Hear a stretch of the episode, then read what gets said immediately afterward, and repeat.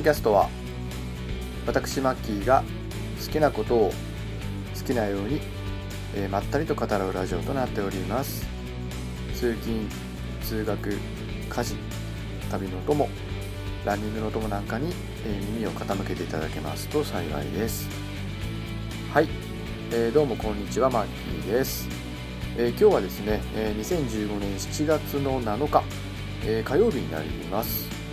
今日のですね、え話す内容をちょっと先にあの言っておくとですね、えちょっと最近ですね、あのあのレンタル屋さんで、なんですか、5本で1000円とかで結構レンタルできますよね。それでちょっと5本まとめてみたので、映画を。まあ、その話ちょっと軽く触れるのと、あと最近気になる、まあ、ニュース的な話を一つ。あと、ちょっとですね、あの今回から、えー、ちょっとあの、まあ、シリーズ化じゃないんですけれどもちょっとあのちょくちょくそういうコーナーを設けてやりたいと思っているのがあってですね。それがあの、まあ、いわゆるそのレトロゲームを紹介する、まあ、コーナーっていうかですね、まあ、レトロゲームをあの実際私がやプレイしたことのある、えー、レトロゲームを紹介するコーナー。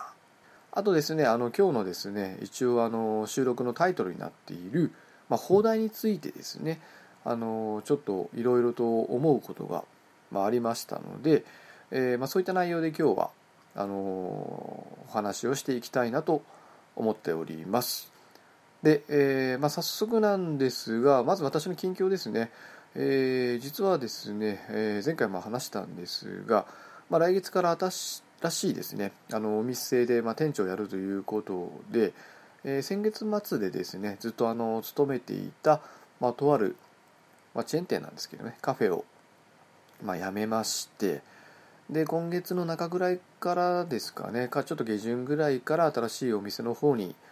まあ、あのオープン前なんですけれども、まあ、働き始めるということで、まあ、今ちょっと少しですねお休みを、まあ、いただいてるっていう状態ですね。であとですねあの私が通っていた、まあ、カフェの学校で、まあ、同様にですねあのお店をまああのまあ、開きたいということで、まあ、通っていた方なんですけれども、まあ、この方すごくあのコーヒー通な人でですね、まあ、自分で焙煎なんかもあのコーヒーの豆の焙煎ですねなんかもされる方で、まあ、あのコーヒーのお店、まあ、を開きたいということで卒業してからですね実際にあのお店を開くということで7月の4日にですねグランドオープン3日がその前の日の3日が、まあ、あのいわゆるその関係者だけをあのに招待をしてあの店を開くというのはプレオープンっていうんですけどねプレオープンをされてであの、まあ、オープンをしたと。でまあ、基本的にはあのこの店主のオーナーの方とあと奥さんの2人でお店をやりくりするという、まあ、形にしているらしいんですけども、まあ、ただですねオープン後は結構人が来るだろうということで、えー、と私もですねこの間の日曜日7月の5日ですかねに、あのー、手伝いに行きました、まあ、朝の9時から出て7時ぐらいまでですかね手伝いをしてきて、まあ、接客、まあ、会計ですねレジレジ打ちあと豆のですねあのハンドピックって言って悪い豆をこう取り出す作業を裏でなんかやりながらっていう形でまあまあ結構あのお客さんもですねやっぱりオープン後ということで結構いらっしゃってですね。あの豆を売る店なんですね。なのであの中でコーヒーを飲むような店、まあ、いわゆる喫茶店とは違うので、まあ、お客さんが来ていただいたらとりあえずですねあの店の看板の豆の試飲をしていただくんですね。あの試すためにですね。であの、えーと、エチオピア産の豆も、まあ、モカっていうんですけどこれと、まあ、ガテマラというですね、まあ、2つのこれ結構あの何ていうんですかね味的にはかなり両極端な味なんですね、まあ、それをのり飲み比べていただいて、まあ、好みを聞き出してで、まあ、豆を進めるということなんで、まあ、接客といっても本当にあの話をしながら何て言うんですかねこうコミュニケーション取りながら、まあ、好みを聞き出しておすすめの豆を、まあ、進めてで購入いただくっていうような形の流れなんですね。で私もですねあの乏しい知識をフル回転してですねあの接客対応してですね、まあ、実際にあの結構の方に買って豆の方ですね買っていただいてまああの、まあ、せっかく来たんだからっていうことであの結構あの買っていただけてですねなかなかの売り上げだったようですねあの土日最初の土日はですね、まあ、結構あの利益も、まあ、今後も出るんじゃないかなと、まあ、いうことでせっかくなんでですねあのそのお店の紹介をせっかくですからねあの、まあ、聞いてくれてる方がですねそちらの方に住んでるかどうかっていう問題もあってなかなか難しいとは思うんですけどせっかく私の同級生があの出すお店なのでちょっと紹介していきたいなと思います。でお店の名前がですね、えー、北見コーヒー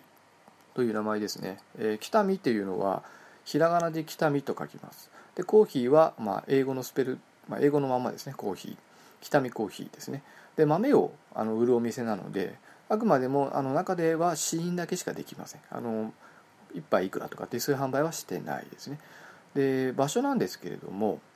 え千葉県の八千代市というところなんですね、えー、8数字の漢数字の8に、えー、千葉の地に、えー、要は、えー、時代の代ですね。八千代市、え、そこの百合の木台というとこですね。7の22の4という住所になるんですけれどもえーとですね最寄り駅がですね京葉高速鉄道の八千代中央駅ですね。ただここからですねちょっと遠くて徒歩15分ほどかかるんですがあの駅前の道をまっすぐ行くだけなのでそんなにあの迷ったりはしないと思うんですけどね、まあ、ちょっとあの坂もあるので、まあ、ちょっと徒歩15分以上もしかしたらかかるかなと。であのお店の方が、えーと、朝の10時から6時まで。で当面は不定休でやられるそうなのであの間違いなく土日はやってると思います。平日はもしかしたらどこかで休むかもって言ってました。でまあオーナーの方がですねもうおそらく60前後ぐらいの、えー、方で、えー、まああの割と気さくな方なのでですねあの何て言うんですかねこうまあ世間話でもしながらっていうのも変なんですけども、まあ、試飲しながら世間話しながら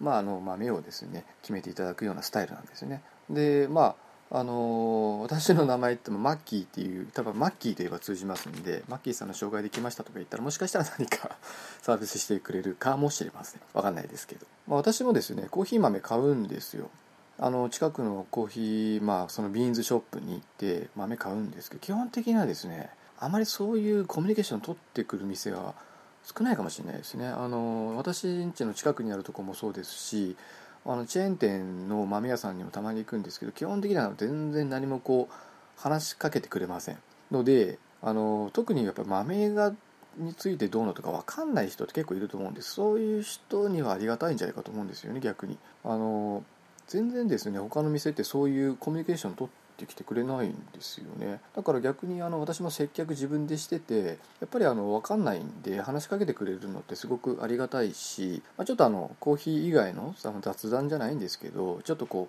う、ね、コミュニケーションを取るために、まあ、二言三言ぐらいこう世間話なんかするとあのお客さん側もやっぱ話しやすくなると思うんですよね。私はそれをちょっと心がけて接客をしてみたんですけれどもまあまああまり接客経験もないので実際どうだったのかなっていうのがちょっとあるんですけどね、まあ、そんな感じであのまあクラスメートもあの店をオープンしたということでちょっとまずあの近況も兼ねてですね紹介の方をさせて、えー、いただいております。えー、あとですねあの私あの一応あのツイッターやってるんですけどもあんまりやったことなくてですねよく使い方が未だによく分かってないんですけどもあのハッシュタグっていうのがありますよねであれであのハッシュタグつけてラジトークってやったらですね結構あのつぶやいてくれてる方がいらっしゃることに最近になってから気づきましてちょっと次回ですねそちらのあのメッセージをですねちょっとまとめて紹介したいなと思ってますので、まあ、その時にですねまた詳しい話をしたいなと思います。まあ、ということで、えーまあ、ちょっと近況はこの辺にしてですね今日はちょっといくつかのテーマに沿ってですねあの話をしていきたいと思っておりますので、えー、どうぞ最後までお付き合いください。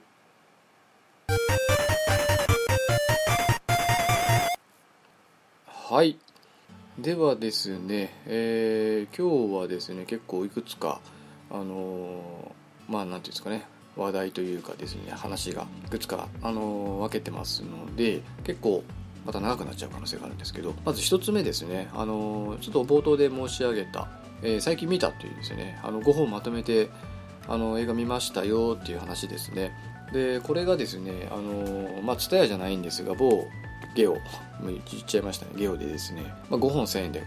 映画を見ましたと。で借りた内容タイトルがですね「えー、リターン・トゥ・ザ・アース」えー、1本目ですね。でこれあの SF 映画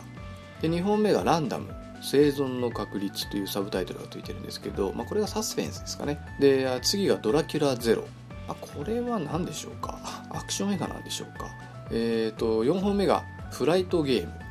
えーまあ、これもアクション映画サスペンスアクションって感じですかね。で最後が猿の惑星ライジング新、まあ、猿猿の惑星ライジング新世紀でしたっけ、まあ、これは SF ですね。という5本を、まあ、まとめて借りてまとめてダッと見たという感じでまあ簡単に作品の内容とまあ感想をまあ本当に簡単に話していきたいと思います。まずリターントゥリターントゥザがついたかちょっと忘れちゃったんですけどリターントゥザアースリターントゥアースだったけどまあ SF なんですがあのなんか実験でですねその衛星っていうかその宇宙船にえー、なんか男女2人ずつの計4人で1000日間あの住むっていう実験をやるっていう話なんです。1000日経って、まあ、人間がそこに、まあ、耐えられるかどうかっていうような。で耐えられたら、まあ、それをあの元にですねこう開拓するエリアを広げていこうみたいな、まあ、近未来なんだと思うんですよね。そんなにあのめちゃくちゃ未来の話でもなくあのまあでも現代よりはちょっと科学が進歩した世界っていう位置づけなんだと思うんですけども、まあ、そこで繰り広げられる話なのでほとんどがその宇宙船の中の話。登場人物も、まあ、この4人プラス1名2名、まあ、ちょっと出てくるぐらいっていう感じで、あの進んでいく、まあ、割と低予算な映画なのかなっていう感じで、まあ、その中でいろいろこうまあまあ皆さんが想像する通りのですね、まあ、サスペンスがあったりするんですけどあのポイントとしてはですね、まあ、単純に、まあ、その中で何か起きてしまって、まあ、いろいろなトラブルに見舞われるっていうのはあるんですが、まあ、その発端となるのがですね地球で何やら核戦争らしきものが起きてしまって、まあ、あの目視できるんですよその船から地球が。でそこでですねもう目視できるほどのでかい爆発がボコボコあっちこっちで起きて要はもう世界規模で核戦争らしきものが起きてあの地球との通信が全く取れなくなってしまったさあどうしようっていう話です。まあ、あんまりこういうのはネタ言うと面白くないんで、まあ、そこから先はどうなるかっていうのは、まあ、気になる方はあの映画を見ていただきたいなと思うんですがまあつまんなくはないですけど、まあ、オチ的にもうんどうなのかなっていう私の感想的にはですねまあでも他に方法もないのかなみたいな。まあまあ低予算なんでこんなもんかなっていう感じの映画でしたね。で2本目えー、ランダム生存の確率という映画はこれですね実はあの私が聞いているポッドキャスト番組のあのペガの屋根裏部屋という番組のペガさんがですね何回か前にですねこの映画を見て面白かったということをコメントされていたので気になって借りてみました、えー、ランダム生存の確率。これは完全なあのサスペンスなんですがちょっと SF のエッセンスが入っているんですね。でこれこそ話言ってしまうとあんま面白くないのであの簡単に説明するとですね、まあ、ある家にですねみんなで集まって、まあ、ご飯食べよう、まあ、アメリカ風に言うとパーティーみたいなのをやろうということであの男女全部で8人ぐらいですかね。ちょっと人数忘れちゃったんですけどこう集まって、まあ、みんなでこう楽しくパーティーをしているんですが突然停電になったり突然携帯の液晶が割れたりしてですね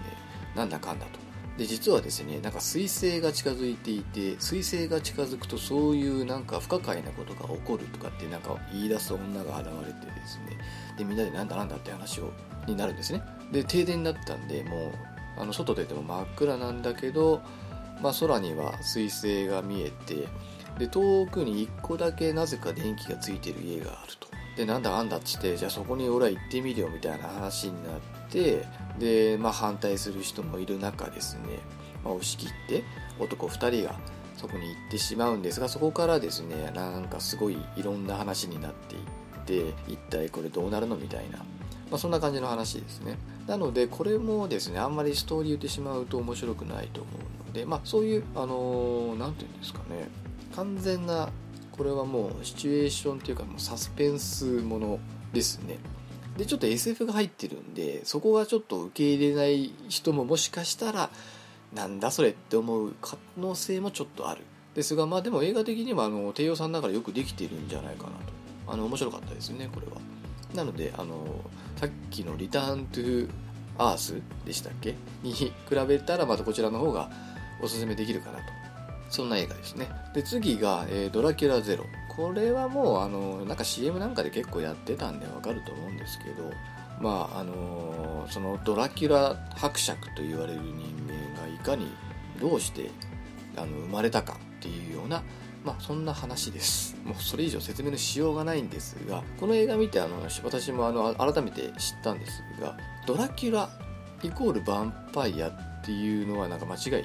みたいですね。まあヴァンパイアになった人がえーとまあ、初めてって言っていいのかな？初めて人間がヴァンパイアになった人の名前がドラキュラ伯爵だったっていうことらしいです、まあ、詳しくは分かんないです。けど、まあ、そのドラキュラ伯爵の話でまああのなんていうんですかね？あのその頃にですねあの世界をこう席巻していたなんていうかオスマントルコ部隊っていうんですか、まあ、そのあの支配からですねあのまあ、国民というかですね民を守るためにあえてそのヴァンパイアの能力を、まあ、手に入れて、まあ、国を救うっていう、まあ、そんな話ですね、まあ、それが描かれていて、まあ、ちょっとあの何て言うんですかね終わり方がですねあれこれもしかして続編あるんですかみたいななんかそんな感じでした。まあまあ気になる方は見ていただけたら。で次がですねフライトゲーム。これはあの私の好きなリーアム・ニースリーアム・ニーソンさんリーアム・ニーヤンとかよく言われてると思うんですけど、まあ、リーアム・ニーソンが出てる、まあ、あのいわゆる飛行機という密室の中で起きるサスペンス映画ですね。なんとなくあのフライトプランっていうジョディ・フォスターさんが出ていた映画を思わせるみたいなことを書いていたんですけど確かになんかちょっといろんな不可解なことが、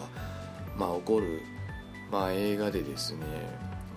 てんでしょうね。まあでもそんなにこう頭をひねるようなそういう感じではないですよ。まあ、頭空っぽにして見れる映画とは言えるのかなと。まあ、とあるですね、その航空、なんていうんですか、保安官っていうんですかね、その飛行機の中、専門の保安官が、まあ、ある男からですね、なんか20分以内何とかしない、何々をしないと、あの乗客が1人死ぬことになるぞ、嫌だったら、なんか1億5000ドル払えとかってむちゃくちゃなことを言ってきて、まあ、それを捕まえるために、まあ、この、リーアム・ニーソンがですね右往左往するっていう、まあ、そんな内容の映画でですね、まあ、つまんなくはないと思うんですけど、まあ、ちょっとどうなんですかね興味が分かれる。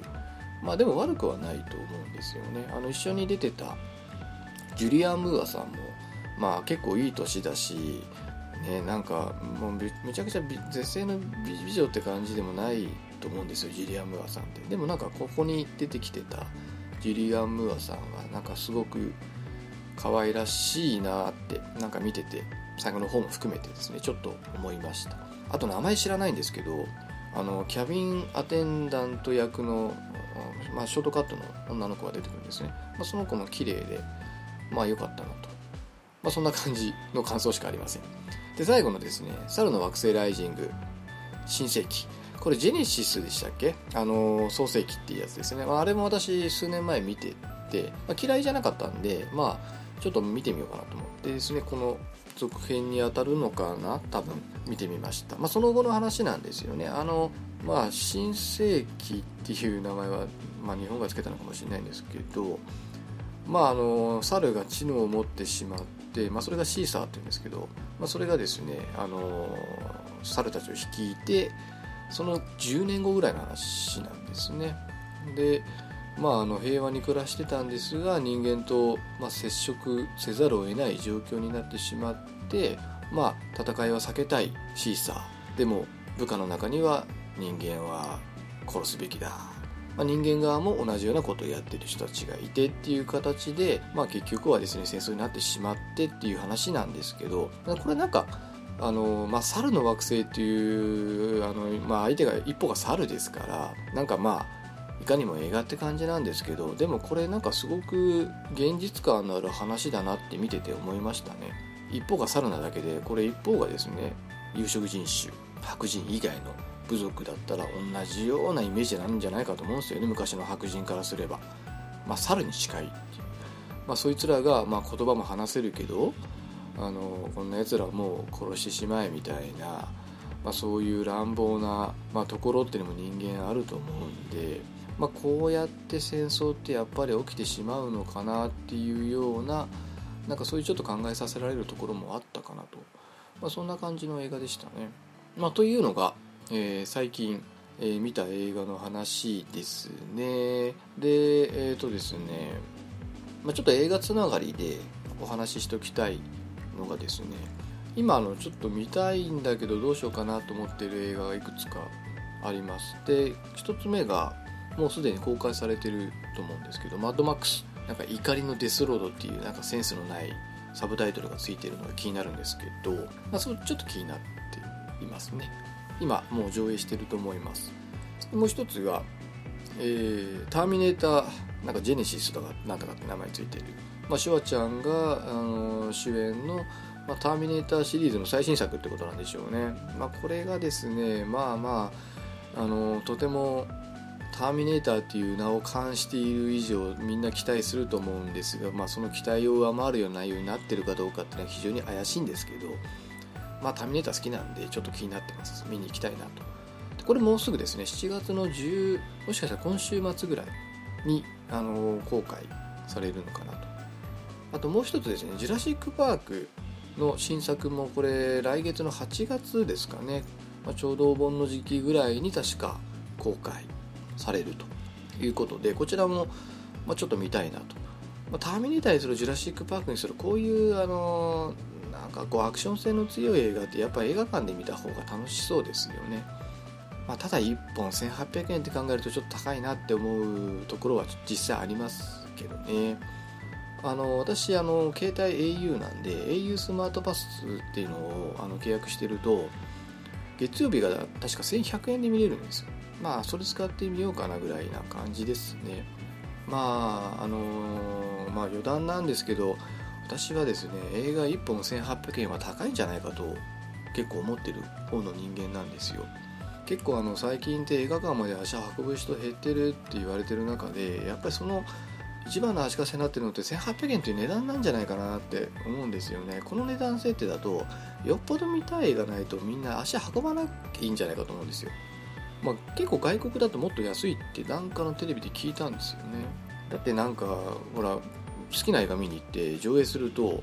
周り見たらえもうこれ10人とか20人ぐらいしかいないじゃんみたいなことが結構あるんですよ。もったいなくないですか？席が。だったら1000円とかにしてもっといっぱい来てもらった方が、まあ、見る側も1000円で見れるからお得感あるし、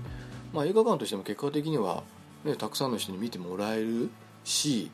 あとやっぱりほらそれによって皆さんほら飲み物買ったりポップコーン買ったりそういうことするじゃないですか。でそういうとこで副業じゃないけどあの収入ってのも増えるだろうから私はもうあの絶対今の映画の値段は変えるべきだと思ってるんですよね。自分があの映画館のオーナーだったら私1本1000円にしたいですね。常時。なんか月ファーストデーだけとかそんなしみったれたこと言ってないで。毎日1000円。1000円でいいですよ。で例えばその代わりなんかちょっと飲み物必ず頼んでくださいとかちょっとやらしいですけどね。まあつけるとかまあいろいろそういう考えもあってもいいんじゃないかと思うんですけどね。なんかそういうのあるんですかね。もう映画は1本1800円だ。絶対決まり。これから書いちゃダメよみたいな。なんかよくわからない組合とかあるのかよくわかんないですけどちょっとやっぱ1800円っていうのは1本の1800円高いと思うんですよね。昔なんか結構あの同時上映で同じ値段だったりしたんですよ。だから2本見て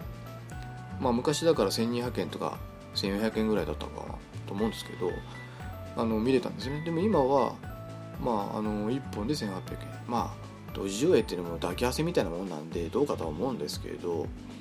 やっぱりちょっとお得感がないなって。まあもう映画館に行かなくてもめんどくせえし DVD とかブルーレイ出てからでいいやって思っちゃう人が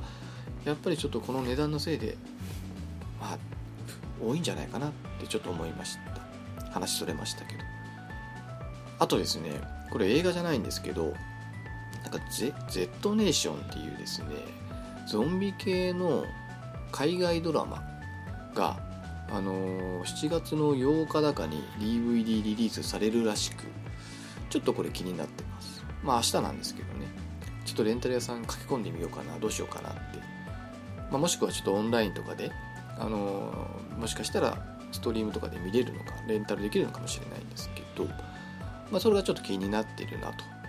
まあそんな感じですね、あのー、最近見た映画と、まあ、ちょっと新作の話あと海外ドラマの新作の話なんかをちょっとしてみました。まあ映画の話題は、えー、そんなところになります。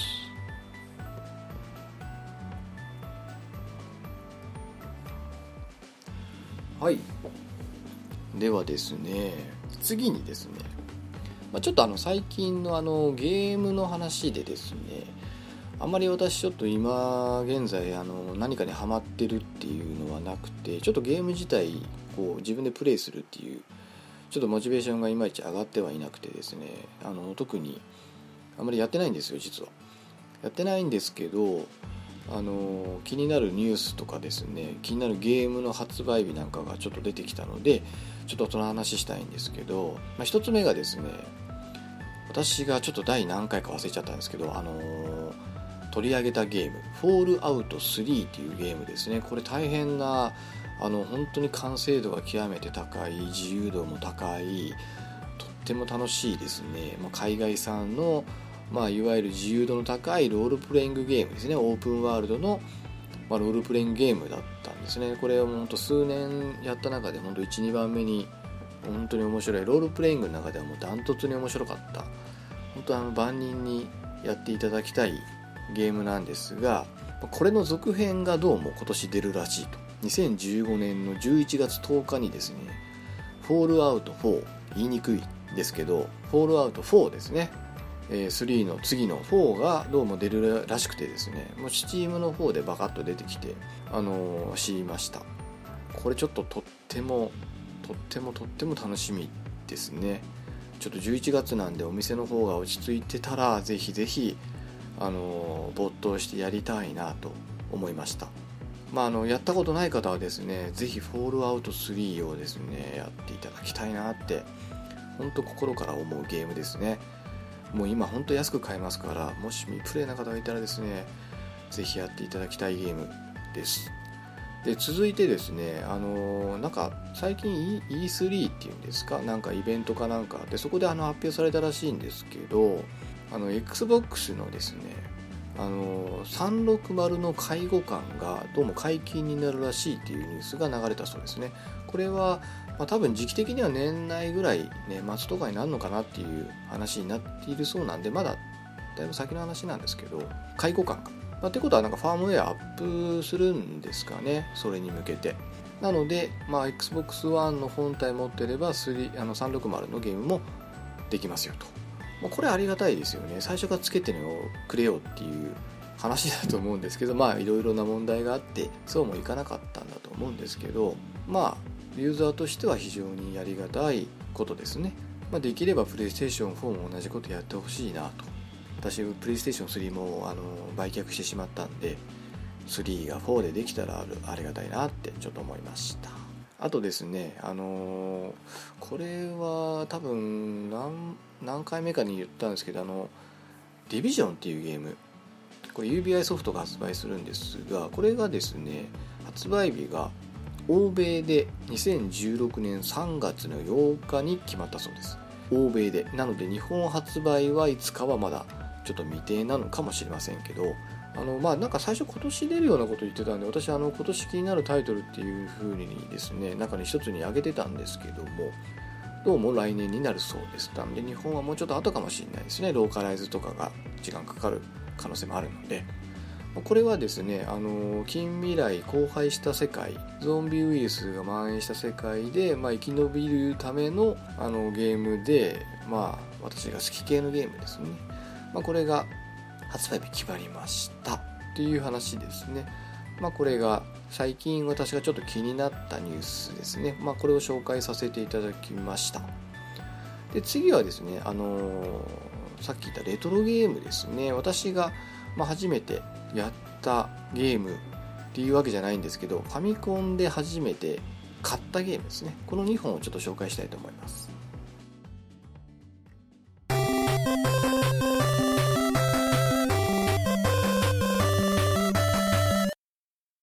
私が初めてファミコンを手にしたのは確か小学校6年生ぐらいだったと思うんですよね。それまでは、まあ、ファミコンやりたいってなったらですね、まあ、持っているファミコン持ってる友達ん家に、まあ、学校が終わってからとかあと休みの日に、まあ、遊びに行って、まあ、プレーをするっていうことをですねあの小学校5年から6年の、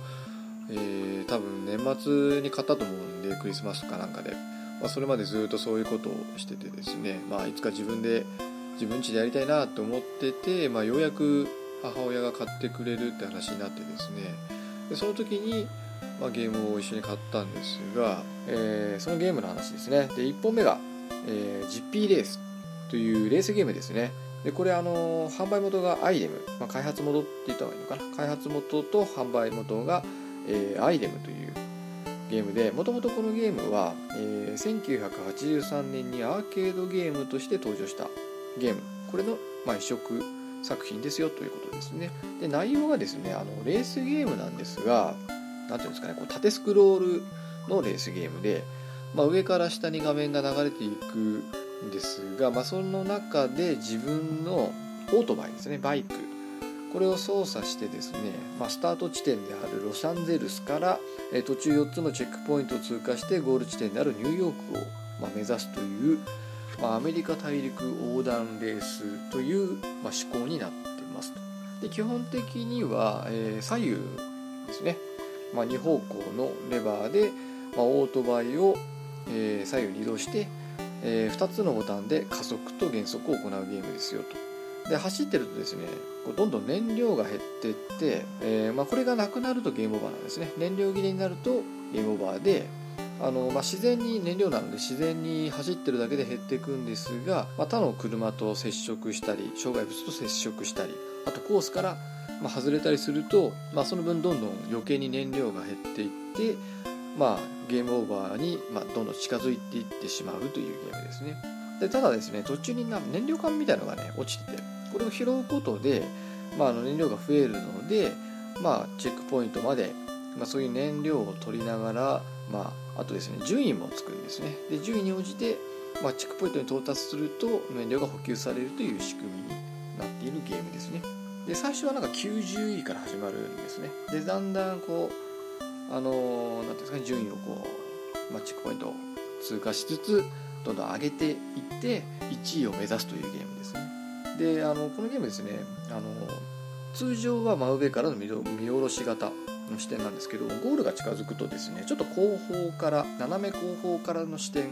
まあ、3D 画面っぽいっていうんですかねになってであのこの画面ではですね順位あの追い抜いても順位とか変わらなくて単純に来る車をこう障害物としてこう避け避けていく感じですね。ぶつかるとあの多分クラッシュしてしまうんで、まあ、それをそうならないようにその車をどんどんこう避けながら左右にかわすゲームになると。でこれが終わると、えー、多分チェックポイントに到達するっていう感じですね。まあ、こんなゲームでもともと私もあのゲーセンで楽しんでいたんですね。ゲームセンター行ってこのゲームやっててでファミコンに移植されたということで、まあ、多分その当時ちょうどやってたタイミングだったんで購入したんじゃないかなと。でもともとゲーセンのゲームがそのファミコンに移植されたものであとですねセガ SG1000 というですねあの昔のセガの筐体っていうかですねあのゲーム機があるんですけどそちらとファミコンの2つに移植されているっていうゲームですね。でこれあのアイレムがですね初めてファミコンで出したゲームでありでカートリッジの中に LED ランプがついているっていうのがなんか特徴だったらしいんですね。であとですねこのゲームだんだんあのクリアしていくと排気量がどんどんこう増えていくらしいです。でまあスピードもどんどんどんどんこう速くなっていくので、まあ、ゲームの難易度もまあ、どんどん上がっていくということですね。であのこのゲームですね、えー、プレイステーション PS 初代 PS ですねとあとセガサターンの方でアイレムアーケードクラシックスっていう中に、まあ、収録されているので、まあ、プレステとかセガサターンでもしかしたらやられているやられたことがある方もいらっしゃるかもしれないですね。まあ、こんなゲームなので、あのー、まあ、あの細かい内容はあまり覚えてないんですけれども、まあ、最初に買ったゲームの一本だったということでよく覚えてるということですね。まあ、これが GP レースというゲームです。で続いてですねもう一本買ったんですね一緒にでこれがフロントラインというゲームですねこれはあの1983年に、えー、台東から出たゲームですね。これももともとゲームセンターのゲームですね。であの特徴なの特徴的なのがこう自分をこう方向キーで移動させるのともう一個ですねダイヤルスイッチっていうのがあって、まあ、昔のあのテレビのとぐるぐる回すダイヤルみたいなあのああいうレバーになっててですねこうそのスイッチでこう自分がこう撃つ、まあ、拳銃とかですね砲台手榴弾なんかをこう発射する方向をですねそのダイヤルスイッチでぐるぐる回すことにダイヤルを回すことによって方向を、あのまあ、定めて、まあ、射撃をしたりとかすることができるので、まあ、当時かなり画期的というかですね、まあ、かなりあの特徴のある筐体だったと思うんですよね。だからあのまあ上に進みながら下自分の、まあ、下方向に銃を撃ったりとか移動しながら方向を変えたりとか、まあ、そういうことが多分、まあ、できるゲームだというまあ普通のゲームだと自分の移動と射撃の方向って一緒になっちゃうと思うんですよね。だからまあそういう意味では画期的なゲームだったのかなと、まいうことで、まあ、単純にですねこのゲームはですねあの縦スクロールゲームなんですね。でどんどんどんどんこう上に進んでいってなんか最後のその敵の拠点みたいのをダッシュするとゲームオーバーみたいな感じゲームオーバーですねゲームクリアって言ったんですかね。ゲームクリアになるということで、まあ、ちょっとあのウィキってみるとですね、まあ、簡単にルールが書いてあってですね赤い軍服を着た主人公を8方向レバーと、まあ、ダイヤルスイッチ、まあ、これ拳銃とかですねと、えー、ボタン。あとこれは、まあ、手榴弾の投擲とか車両の乗降をそ、まあ、押すボタンですね。それを操作して最終地点にある敵司令部を倒せば次のステージへ進めると。ダイヤルスイッチで拳銃と手榴弾の方向、えー、発射方向を操作できて執行方向以外の方向を攻撃できると。で歩兵しか出ないゾーンを抜けると画面内に放置されている青い車両これは装甲車とか戦車みたいですね。があって、まあ、これに乗ることができると。であとですね青い車両は主人公乗ってないと攻撃目標にはならず被弾しても爆破されない。また敵にとっては移動障害になるということ。で、まあ、敵が乗ったりすることはないみたいですね。で青い車両で進み別の青い車両を見つけたらそこで元の車両が得られても新しい車両に乗り換えることができると、まあ、画面はループしているため外周にめり込むように車両を置き反対側の端から乗り込むにスワップさせることができる。まあ左と右があのつながってるってことですかね。あとですねこのゲーム敵の弾に当たる地雷を踏む岩に押しつぶされる敵車両に引かれる爆破された車両や爆破した地雷自分の手榴弾の爆発に巻き込まれたりするとミスになると。いうことであと武器はですね、まあ、普通のあの通常の武器としての拳銃とあと手榴弾あと戦車とか装甲車に乗って敵を倒すこともできるというゲームで、まあ、あの同じ時期にですねあれどこのゲームメーカーかちょっと忘れちゃったんですけど「あの戦場の狼っていうゲームがこのゲームの後に出てですねそっちがなんかものすごくこうリアルが画像がリアルっていうんですかね画面がリアルっていうんですかねあのかなりこうリアル思考だったのに対してこのフロントラインっていうのはかなり何ていうんですかねこうゲームチックな何て言うんだろうこう任天堂っぽいって言ったら失礼なのかもしれないんですけどちょっとまあゲームっぽいまあ言い方悪いけどちょっとチャチい感じのあのゲーム画面だったような気がするんですけど結構まあゲーセンで人気があってですね当時私もゲーセンで、まあ、たまにやっていて、まあ、これがファミコンに移植されたということでおそらく、まあ、一緒にですね GP レースと購入したんじゃないかなと思います。ファミコン版は1985年の8月1日に発売する。でなんか一時停止ができないらしいですこのゲーム。ポーズかけられないってことですかね。困ったもんですね。でそれ以外にも MSX PC9801 とか8801とか 6001M2 とか、えー、FM7 とかですね。X1 版とか PlayStation2 にも、えー、対等メモリーズ下巻に収録されているそうですね。まあまあただフロントラインは最初は遊べない追加タイトルで一定条件を満たしか隠しコマンドを入れることでプレイ可能になるようなので、まあ、もしかするとそちらのプレイステーション2のえー、台東メモリーズ下巻の方でプレイされた方もいらっしゃるのかもしれないですね。あとあのー、Wii バーチャルコンソールと 3DS バーチャルコンソールでも、えー、プレイができる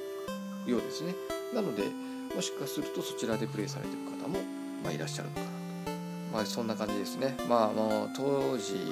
まあ、1985年ですから、まあ、かなり画面もですねあのまあ今に比べるとだいぶ劣る感じなんですけど、まあ、当時とてもまあそれしかゲームを持ってなかったですからね。この2つのゲームをやたら楽しんだ、まあ、記憶があります、まあ、今回のですねあの昔懐かしいゲームは、えー、以上のですね、えー、GP レースとフロントライン。この2本になります。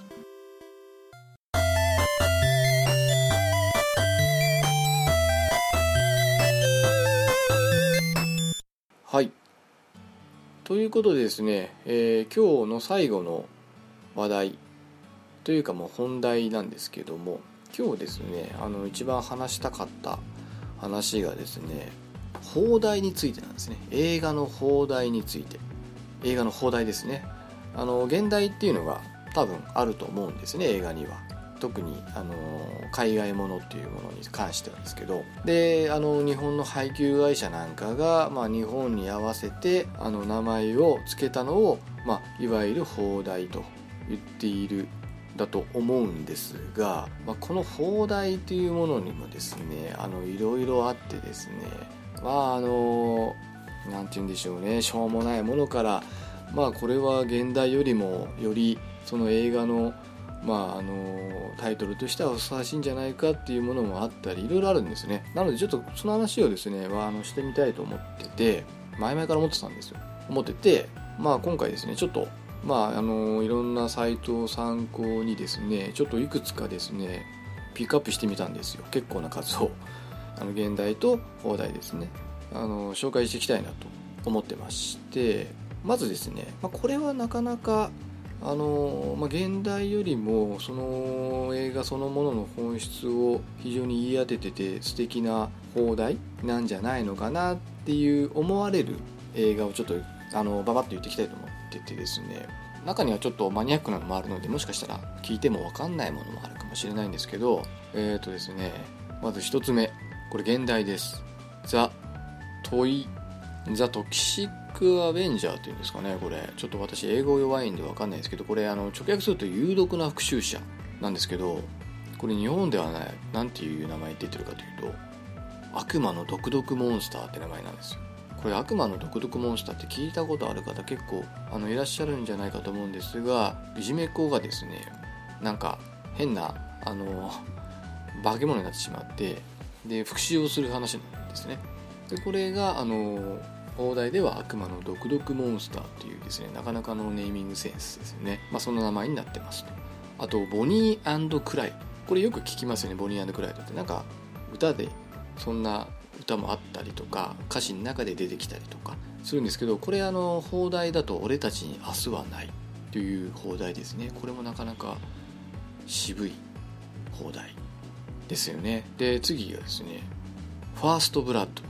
これ何だと思います？これですね実はランボーなんですね。あのシルベシルベサ・スタローンの出世作。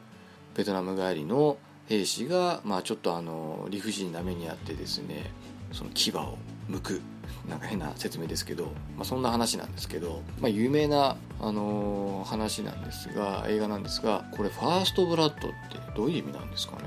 初めの地よくわかんないですね。これがですね、放題ではランボーになって、なぜかですね、2からランボー2っていう現代もなったらしいんで、よっぽど日本のこの放題を気に入ったんですかね、アメリカの方も。っていう、まあ珍しいタイプかもしれないですね、これは。でもなんかランボーのやっぱ低くないですか、これは。ファーストブラッドってな、名のこっちゃって感じですよね。だから私もこれ結構お気に入りですね。あと、ザ・マミー。これ放題はハムナプトラ。サブタイトル失われた砂漠の都。これも、まあ、ま、ザ・マミー、まあミ、ミイラってことなんですかね。ザ・マミーよりはハムナプトラ、まあ、ちょっとサブタイトルいるかいないいらないかはちょっと賛否両論かもしれないですけど、ハムナプトラっていう題名はいいんじゃないかな。あとですね、ムーン、月ですね。で、放題は月にとらわれた男。これ私見たんですけど、なかなかあの、いい映画、登場人物が一人というですね、素晴らしい映画まあ、SF ですね。さっきのあの最初に冒頭に紹介した「リターン・トゥ・ザ・アース」みたいな感じの映画ですね、まあ、こちらの方が私は好きですね。これが、まあ、ムーンが月にとらわれた男、まあ、確かに月タイトル月じゃ何のこっちゃですからね。これはいいんじゃないですかね。あとこれ私がですねあの生涯5本の指に入る好きな映画なんですけども放題が、えー、まあ現代から言った方がいいか。現代が「ザ・スイング」放題が「優勢からの物体 X」ですね。これはもうホラホラー映画っていうかもうまあ何て言うんでしょうね。あのジョン・カーペンターさん監督のあの私の大好きなあの映画なんですけれどもまあ「ザ・スイング」スイングっていうのはまあ物体とか何かとかっていう意味なのでまあ、それを、まあ、優勢からの物体 X っていう名前を付けたこのネーミングセンスもなかなかじゃないかなと思いますね。で次からはこれちょっと放題どうなの？みたいなあの映画の話をちょっとしていきたいなと思ってるんですけど中にはですね私も見たことないものが結構あるんですよ。なのでちょっとまあ見たことないものもいくつかありますがちょっとまあ聞いてさらっと聞いてほしいんですけど原題が Lions for Lambs。これはですね羊に率いられたライオンという意味なんですがこれ邦題になると大いなる陰謀っていう邦題ついてるらしいんですよ。これ私見たことないんですけど見た人曰く全然大いなる陰謀とかありませんって言ってました。じゃあなんでこのタイトルつけたんですかことなんですよね。でまあこの羊に率いられたライオンまああのこのランブスっていうのは羊のこと言ってるらしいんですけどこれはまあ愚鈍とか、まあ、そういう意味もあるらしくこちらのこの現代の方が非常に意味のあるタイトルなのになぜか大いなる陰謀っていうわけのわからないタイトルがついちゃったっていうあの参考例ですね。あとですねあの、まあ、これこれがってわけじゃないんですけどもあのタイトルでわけわからんって言えばですね私パッと思い浮かぶのがスティーブン・セガールシリーズなんですよ。あれ何でも沈黙つくじゃないですか。見るとですね全然つながりないんですよ話に。全然つながりないのに沈黙のなんとか。沈黙の、まあ、最初あれでしたっけ？沈黙の戦艦とかそんな感じでしたっけ？もともとは。でその後なんか沈黙の陰謀とか意味の意味のわからない何それみたいなあの放題がもうつくんですけど全然違うらしいんですあれ現代は。なのにもうセガール主演あじゃあもう沈黙のなんとかにしようみたいなのがあるんですかね。あれ本当やめてほしい。しかもですねあの本当に沈黙の戦艦の続きである暴走特急は沈黙ついてないですからね。沈黙の特急とかでも何でもなくて暴走特急なんですもう意味がわからない。実際の続編には沈黙つかないっていう。でも関係ないやつには沈黙がつくっていうですね。もう一番わけのわからないしょうもない放題の付け方になっちゃってますね。あとあの同じくセガールシリーズだと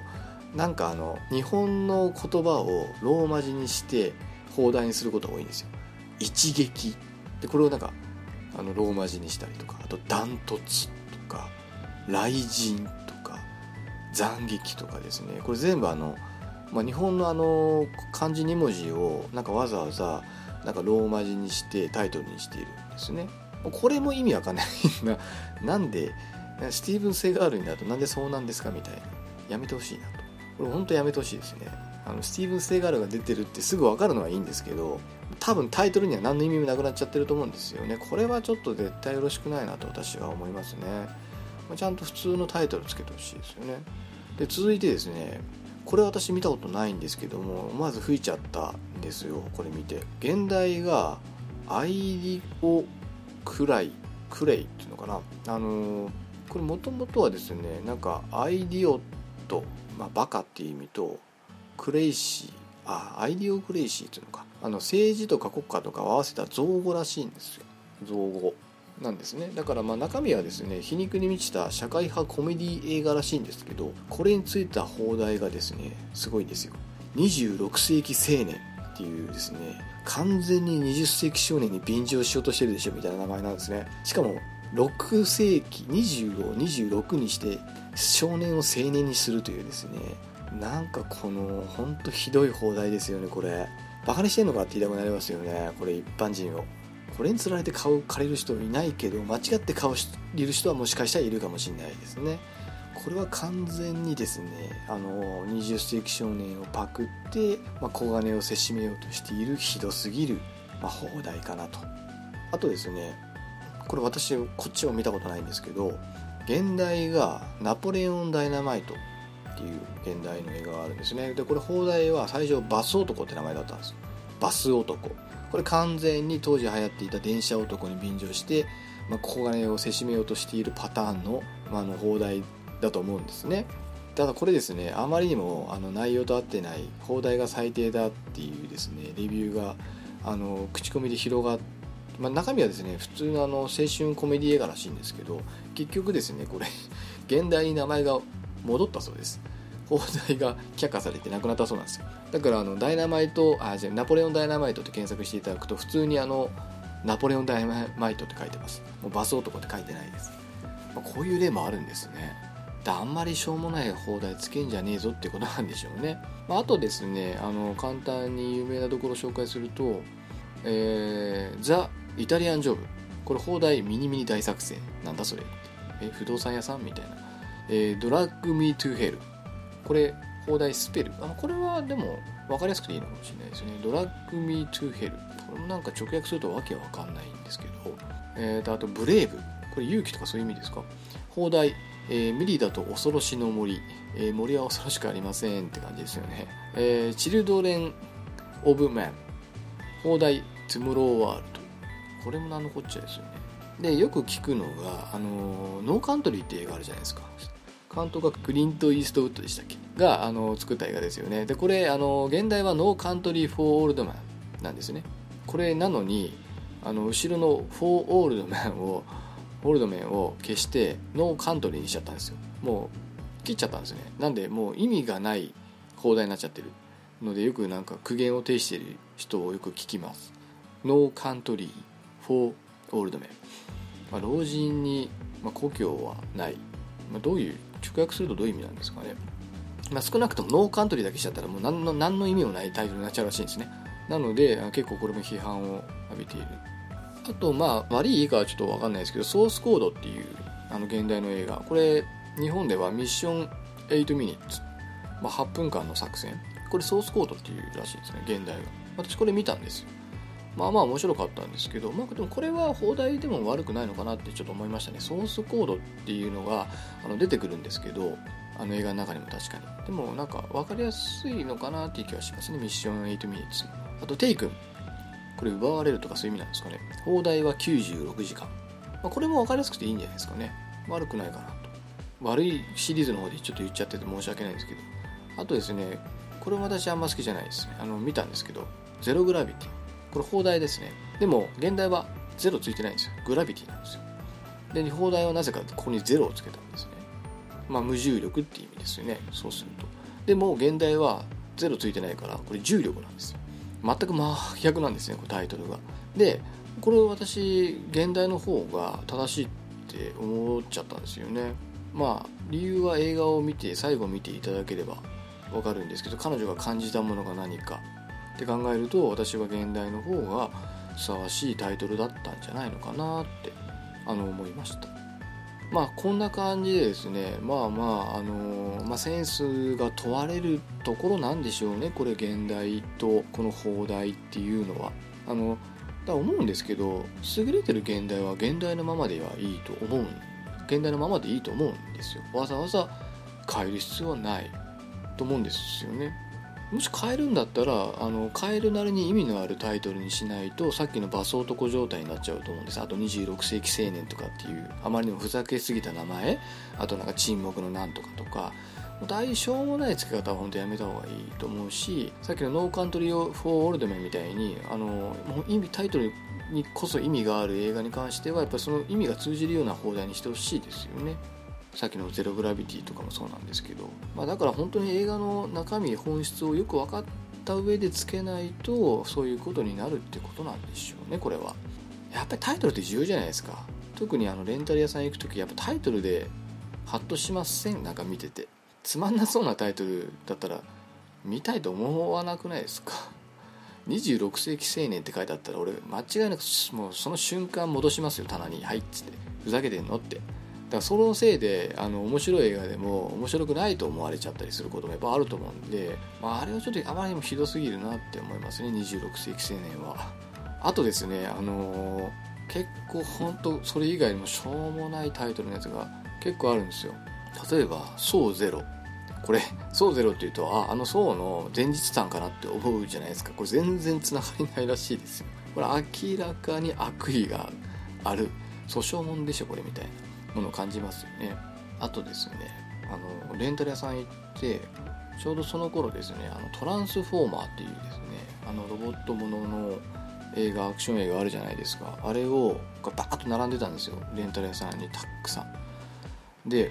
借りようかと思ったらやっぱり全部こうレンタル中でもうケース空っぽだったんですよわーやっぱレンタル中かと思ってふと見たらですね2本だけ残ってたんですよ端っこに。あなんだまだレンタルしてないレンタルできるじゃんと思ってスッて取ったら えって見たらですね。トランスモーファーって書いてあったんですよ。あれ？フォーマーじゃないのこれって思って見たら改めてパッケージごと取り出したら思いっきりトランスモーファーって書いてあってですね。いやこれひどいなと。しかもこれ現代もトランスモーファーらしいんですけどあのこれこの時も私悪意感じましたね。レンタル屋さんに。置くなと。真横に。間違って借りるだろこれ。もうねなんか子供に言われて借りに来たんだけどちって分かんなくてトランスモーファー借りちゃう人絶対いると思うんですよ。これこんな真横に置いたら紛らわしい。パッケージもちょっと若干似さしてる感じだし文字面もすごく似てるじゃないですか。トランスモーファー。もう本当やめてほしいですよねこういうこと。でこれはですね前にあの同じことがあったんですよ。あの交渉人っていう有名な映画ありますよね。誰でしたっけ？サミュエル・エル・ジャクソンとケビン・スペイシーでしたっけ？のあの映画なんですね。これ非常に面白い映画なんですけれどもその横にですね同じようなパッケージ同じような色でなんか知らないですけどなんか弁護人っていう 弁護人って映画が置いてあったんですよ、まあ、それを間違えてスッと取っちゃってでえってみたらなんか交渉人じゃなくて弁護人になってたんですよ、えー、あのいいんですけど隣に置くなって思いましたね。似てるからもう間違えて取っちゃうんで本当やめてほしいって。隙間開けるとかしてほしい。本当なんで真横に置くかなって。もう悪意しか感じない。間違えて借りるでしょこれ本当ねって。本当その時思いましたね。やめてほしい。ああいうこと本当やめてほしいですね。もう本当あのレンタル屋さん絶対悪意を感じましたねあれ私は。そのさっきのトランスモーファーといい。結構そういうの多いんですよ。放題が安直に人気のある作品をちょっと変えてなんか全然関係ない映画をあの何ですかねこうそのタイトルにするっていうのがあってそれがですねあの最後に2つ紹介したいんですけど1つ目がですね、まあ、あのそんなに大した面白い映画でもないんですが「シックスデイ」っていう映画があるんですね。これあのシュワちゃんが主人公で、まあ、人間のクローンあの製造する、まあ、科学が発達した世界なんです。なんだけどそのクローンを製造するにあってはですねその法律で定めがあってなんかそれがなんか 6D 法とかっていうなんかよくわかんないんですけど、まあ、タイトルになってるその 6Day っていうもののあの元になってるんですけどこれの隣にですねクロンデイっていう映画が置いてあったんですよ。ん？クロンデイとか思って、まあ、似てなきゃ似てないんですけどなんか話を読むとですねなんかやっぱクローンの話なんですね。なんであのこれ明らかにこれ明らかに6で意識してんだろこの野郎みたいな感じの放題でこれ現代はジョニージョニー人の名前なんですかね。ジョニー2.0っていうこれバージョンの2.0なんですかね。ジョニー2.0っていう名前なんですね。なんです現代は。それをわざわざクロンデイっていうちょうど6デイが流行ってた時だったんで多分こういう名前にしたんだと思うんですけど本当こういう安直なパクリ放題は本当やめてほしい。あともう一つですね「シックスセンス」という映画。私多分話してると思うんですけど私非常に好きな映画なんですね。唯一エムナイト・シャマランの映画の中で唯一好きな映画で唯一にして最高の映画なんですけどもこの映画の隣にですねドリームセンスって映画が置いてあったんですよ。ドリームセンス。ん？って。なんだそれと思ったんですけど、まあ、パッて後ろ見たらですねこんなことが書いてありました、えー、第六感を持った少年の恐怖体験を描く。衝撃のサイコホラー。この少年にもそれが見えるって書いてあったんですよ。持ってなんだよって。持ってこれ完全にシックスセンスを意識してんだろみたいな感じですよね。でこれ現代がですねスティスティアなんか感動って意味なのかな。全然違うんですよ。あの確かに子供が出てきてその子供がなんか能力を持ってるっていう、まあ、とこまでは似てるので、まあ、確かにそれ自体もちょっとパクってる感あるんですけど、まあ、それに乗っかってですねなぜかドリームセンスっていうですねわけのわからん名前を付けてしかもコメントで 第6巻持った少年の恐怖体験を描く衝撃の最高ホラーここだけ読んだらまんまじゃないですか。しかもその後にバカ正直というかですねご丁寧にこの少年にもそれが見えるって書いちゃってるのが あたりがちょっとしょうもないなと。こういうあの本当こう乗っかり系のやつは本当私も好きじゃないですね。やめてほしい。系ですねこれ。なんでそのタイトルにしたっていうですね。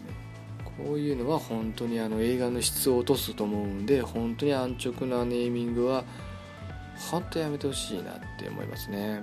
まあ、他にもですね多分いろんな映画がまあたくさん映画あるので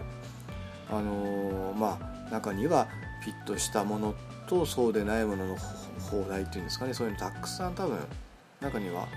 まあ、あってですね私があの今日取り上げたのはほんの、まあ、一部なんでまああの他にもいろいろあると思うんですけど私結構ですね映画のタイトル気にしちゃう方であのまず現代何なんだろうって私調べちゃう方なんですよ。この映画の現代って何かなって。なぜならばさっき言ったように全然的外れなタイトルだったり現代の方が的を得ているというかですねその映画の本質をついている、ま、もしくはまあ重要な意味のあるタイトルだったりすることって結構あるのでというのとあとさっき言ったように便乗タイトル便乗系のタイトルとかですね。まああの何かと誤認させたいとしか思えないような流行りにあやかったようなタイトルつけたりとか本当そういう本当しょうもないことをやるタイトルやっぱあるんですよね。なんか本当ああいうのがあるがゆえに私はどうしても放題よりもまず現代を知りたがってしまうんですよ。まあねいろいろは何て言うんでしょうねこうつける人のセンスとかまあ、あのその人がこうその映画を見てどう思ったかとかですね、まあ、そういうのでも確かにタイトルっていうのが微妙に、まあ、人によって違ってくるっていうのはあるのかもしれないですね。さっきあの紹介したのグラビティゼロゼログラビティなんかまさにそうだと思うんですよ。確かに無重力空間の話なんでゼログラビティって言われればそうなんだけどもでもじゃあなんで現代はグラビティなのっていうところなんだと思うんですよね。やっぱりそこには意味が私はあったんだと思うんですよ。だからこそその現代にしたんじゃないかなってグラビティについては思うですよね。逆にあのさっき言ったランボーみたいに、まあ、 First Blood っていうよりもランボーっていう方がなんかタイトルとしてはしっくりくるものもあったりとかあとちょっとさっき紹介し忘れたんですけどあの有名な「天使にラブソングを」っていう映画ありますよね。ウーピー・ゴールドバーグが出ている。ちょっと何て言うんですかあのコメディタッチでとても楽しい映画なんですけどあの映画のタイトルがですね「シスターアクト」っていうんですよ。シスター。シスターアクト ACT これは放題の方がいいと思いました。天使にラブソングこれセンスあるなって思ったんですよね。だからまあ放題が絶対ダメってわけじゃなくて、まあ、放題の方が本当にあの映画の良さとかを引き出してるパターンもあるからこれ何とも言えない部分もまあ中にあるかもしれないんですけどまあでもちょっと両方知りたい知りたくなっちゃう方の、まあ、人間ですと。まあ、なので、あのー、ちょっとですね今日話してみたかったんですねあとさっきのあのしょうもないパクリタイトルなんかも結構あったりしてですね、あのー、さっきのねクローンデーとかドリームセンスとかトランスモーファーっていう何ですかそれみたいなものもいっぱいあったりするのでまあまああの何、て言うんですかね。やっぱりタイトルって大事ですよね。何度も言いますけど。タイトルが大事だと思うんですよ。ほんと安直に決めてほしくないですよね。よく内容を吟味して映画の本質を捉えてでふさわしいタイトルっていうのをですねやっぱり放題にはつけてほしいなと思いました。まあ以上ですね。タイトルについて放題について、え語らせていただきました。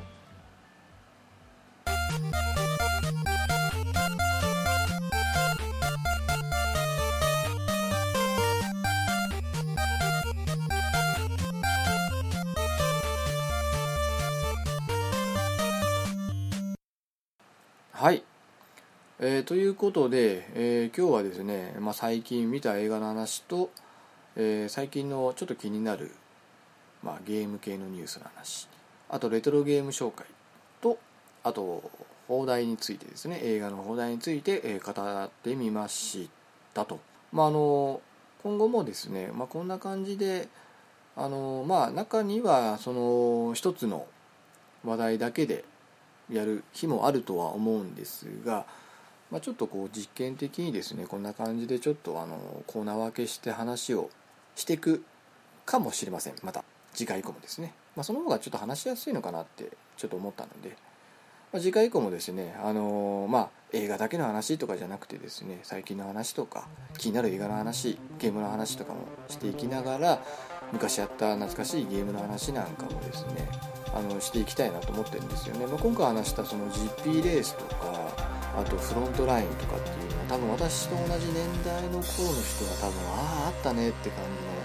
じの映画で私も結構あのそういうの聞くの好きなんですね。あのファミステさんのファミコンん？何でしたっけ？ファミコンファミステアーカイブスでしたっけ？ちょっとタイトル忘れちゃったんですけど最近ちょっとやってないみたいなんですがあれ私結構好きです。聞いてるとあああったあったって感じで。記憶をこう呼び起こされる感じがすごく好きでですね、まあ、なので私もあのあくまでも私がやったゲームに限るんですけれども、まあ、昔やったゲームをですねこうちょっとずつまあ、1回12本ですね紹介しながらやっていくっていうのいいのかなと思ったんでちょっと今回ですねそのゼロゲームのコーナーも、ま、設けてみました。はい。ということで、あのー、また次回ですね何を話すか決めてないんですがまたあのこんな感じでですね話をしていきたいと思います、まあ、ということで、えー、今日はですねこんなところにしていきたいと思います、えー、最後までご視聴いただきましてありがとうございました。お送りしたのはマッキーでした。さようなら。